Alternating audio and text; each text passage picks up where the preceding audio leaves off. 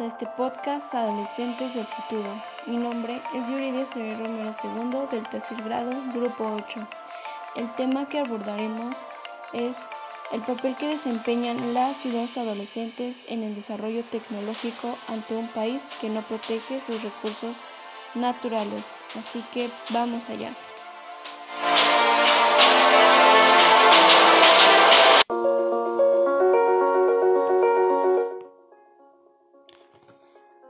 Y se preguntarán, ¿cómo así? En nuestro país y con tan pocas oportunidades, ¿eso será posible? Bien, sé que pueden surgir muchas dudas, pero antes de contestarlas y reflexionar un poco, es importante ponernos en contexto. Empezaré por definir la adolescencia.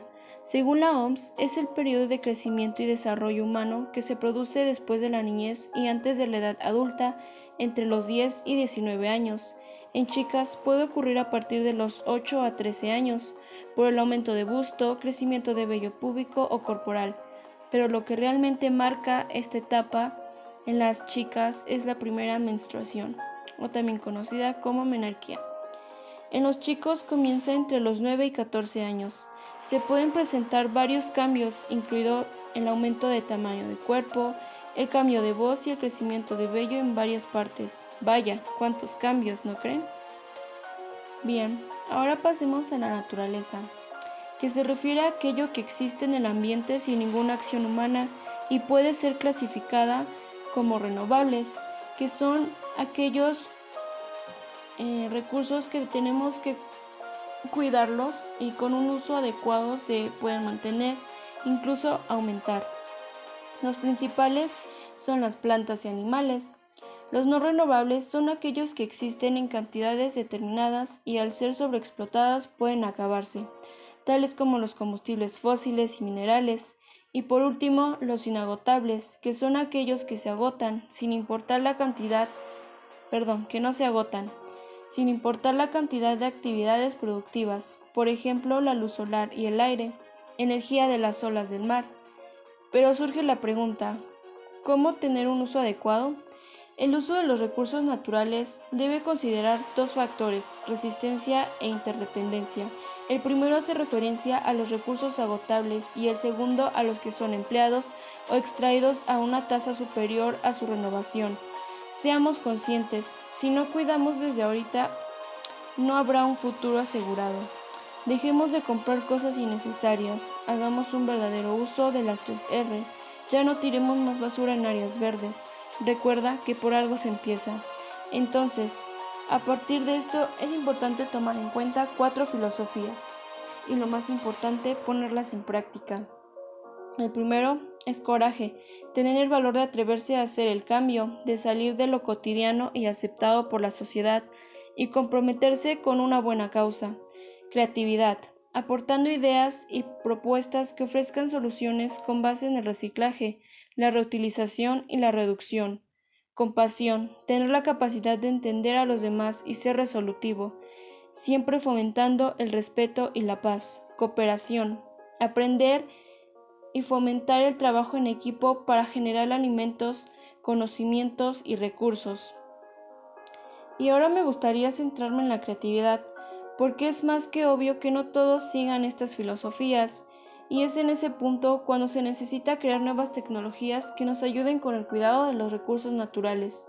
Y en México hay tantos niños y jóvenes capaces de crear estas tecnologías Lamentablemente, no se cuenta con el suficiente apoyo económico que esto necesita, limitando sus conocimientos y adaptándose con lo que hay, aunque con lo poco que hay se pueden hacer muchas cosas. Sin embargo, según el quinto informe de gobierno, los aumentos al presupuesto en ciencia y tecnología han sido francamente mediocres, ya que en 2013 la inversión en el rubro fue del 0.5% del PIB, y aunque en 2014 se alcanzó el 0.54%, cada año el presupuesto se ha reducido en 0.0 puntos porcentuales.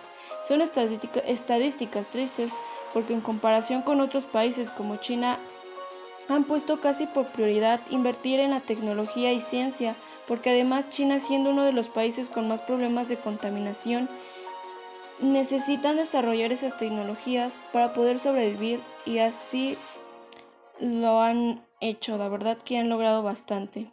Y algo que a México debería preocupar son los recursos. El rumbo de la ciencia y tecnología en México no es el mejor, pero aún hay personas que a pesar de todo seguirán desarrollándose en este ámbito, no solo por el beneficio propio, sino también por la biodiversidad. Y para finalizar reflexionemos un poco. En la actualidad se está viviendo una situación preocupante en cuanto a nuestros recursos naturales, porque se han estado propagando demasiados incendios forestales que han hecho perder cantidades grandes de flora y fauna, que por cierto son recursos que también se pueden agotar si no los cuidamos bien. También tantos proyectos que aparentan tener buenas intenciones para aumentar la economía mexicana, pero detrás hay mucha pérdida de recursos. Que también mm, pues no se ha hecho el suficiente pues no se ha hecho la suficiente intención de, de cuidarlas. Y a esto me lleva a la pregunta de ¿y a quién importa? Ok, hay muchas organizaciones, pero no son lo suficientemente apoyadas y muchas veces incluso no son lo que dicen ser.